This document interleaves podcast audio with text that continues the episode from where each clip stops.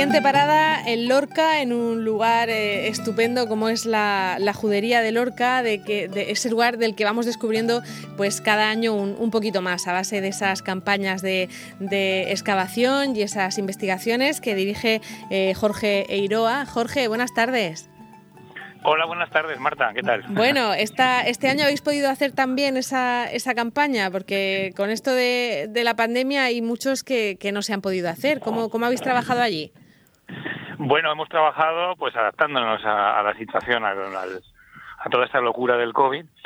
y, bien, hemos hecho una buena campaña de un mes de duración que, que cerramos hoy con un equipo de seis arqueólogos y una bioarqueóloga y bueno, bien, la verdad es que muy contentos con el resultado. Debo decir que llevábamos sin, sin excavar en el castillo pues casi 10 años. ¿eh? Sí, tanto. Eh, sí, porque todas las campañas de intervención que se hicieron en la judería y que, bueno, sacaron a la luz la sinagoga y todo el barrio, se hicieron como al amparo un poco del proyecto de construcción del parador y de lo que, será, lo que era el parque arqueológico de, del castillo de Lorca, pero entre la crisis del 2009, que nos pilló a todos los coletazos un par de años más tarde, ¿no?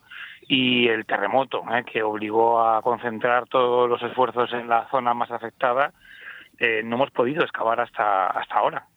Es que va pasando el tiempo, 10 años ya, madre mía.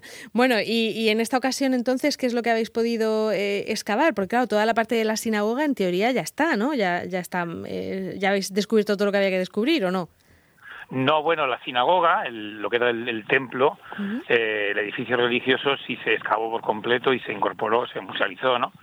Está bajo un, eh, bajo un edificio que lo protege, pero bueno, la mayor parte del barrio judío sigue todavía pendiente de ser excavado. Entonces lo que hemos hecho es retomar eh, los trabajos en una de las casas en las que estábamos trabajando en, en esos 2011-2012 y hemos continuado avanzando en, en desenterrar ¿no? el barrio y la verdad es que los resultados, hombre, Lorca nunca deja de sorprendernos porque las casas están muy bien preservadas, porque tienen los derrumbes prácticamente sellando los niveles de ocupación del momento en el que se abandonó, es un yacimiento único. Claro, de hecho, la, sinagoga es un, es un reclamo para los judíos de todo el mundo, ¿no? La, sinagoga de Lorca. Sí, bueno, realmente las sinagogas que conocemos de la Edad Media en, en la península ibérica, eh, las conocemos eh, casi en su totalidad porque se convirtieron en iglesias. Entonces, pues podemos intentar quitarle elementos de la iglesia y saber cómo eran en su aspecto original. En el caso de Lorca es la única en la que los restos arqueológicos sacaron a la luz la excavación los restos de una sinagoga en el momento de su abandono. Realmente el barrio de la Judería es, es excepcional porque preserva un barrio tal y como era en el momento de su última ocupación. ¿no? Normalmente las juderías sufren muchos procesos de transformación y en Lorca, al estar en el castillo, la gente mm, mm, se marchó. Eh, los cristianos preferían vivir en el llano o en la zona de la Vera y por lo tanto la, sinagoga y el barrio judío están perfectamente preservados. Claro, se quedó ahí como, como detenido en el tiempo, ¿no? Un poco como el caso de Pompeya, algo, algo así, ¿no? Sí, sí, algo parecido. Eh, efectivamente, hay una interrupción repentina de la actividad y luego unos niveles de, de derrumbe, de colapso de edificios que sellan la ocupación interior.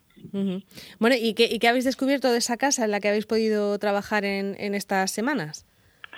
Bueno, hemos concentrado todo en una estancia que está junto a un patio al que, en que hemos encontrado pues una puerta tapiada que nos habla de la existencia de dos usos distintos del edificio.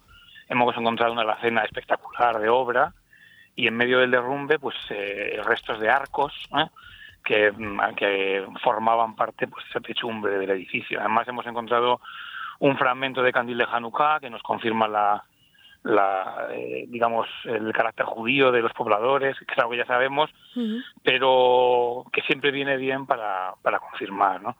Y sobre todo las excavaciones han permitido tomar muchísima información en muestras, porque el proyecto que llevamos a cabo pone mucho esfuerzo en caracterizar a las poblaciones judías a través del registro arqueológico. ¿no? Es muy difícil definir cuál es la estrategia judía de, relación con el medio y sabemos que sí que tienen una dieta diferente, un consumo kosher, que se marca muy bien en los restos óseos, en los huesos que aparecen, y estamos intentando ver si también en el consumo de especies vegetales hay algún tipo de, digamos, de rasgo específico y por eso el proyecto ha puesto mucha atención en, eso.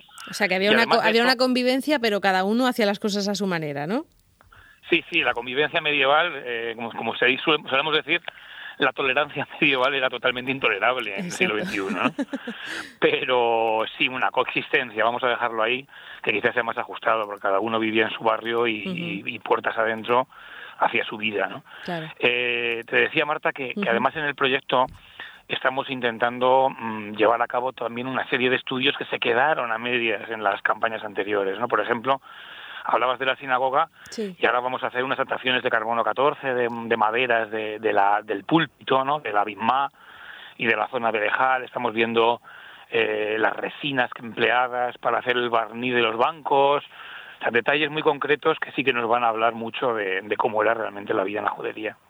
Bueno, pues habrá que, esperar a que, a que tengáis todas esas conclusiones porque ahora toca el trabajo más interno, ¿no? de ponerse a estudiar todo lo que habéis recogido. Sí, sí, el trabajo de campo es eh, relativamente corto, pero luego en laboratorio todo se prolonga mucho porque, bueno, es muy lento el proceso de estudio y yo creo que en, dos o tres meses tendremos ya muchos resultados. Bueno, pues eh, descubriremos algunas cosas más sobre esos judíos que vivían en, Lorca en la época medieval y que, en fin, que, desaparecieron de allí, pero dejaron pues todos estos testimonios con los que nos permiten aprender un poquito más de, ellos. Pues Jorge Iroa, muchísimas gracias por, contarnos todo esto y, esperamos que nos cuentes también cuando, cuando lleguéis a todas esas conclusiones. Muchas gracias a vosotros, Marta. Hasta luego.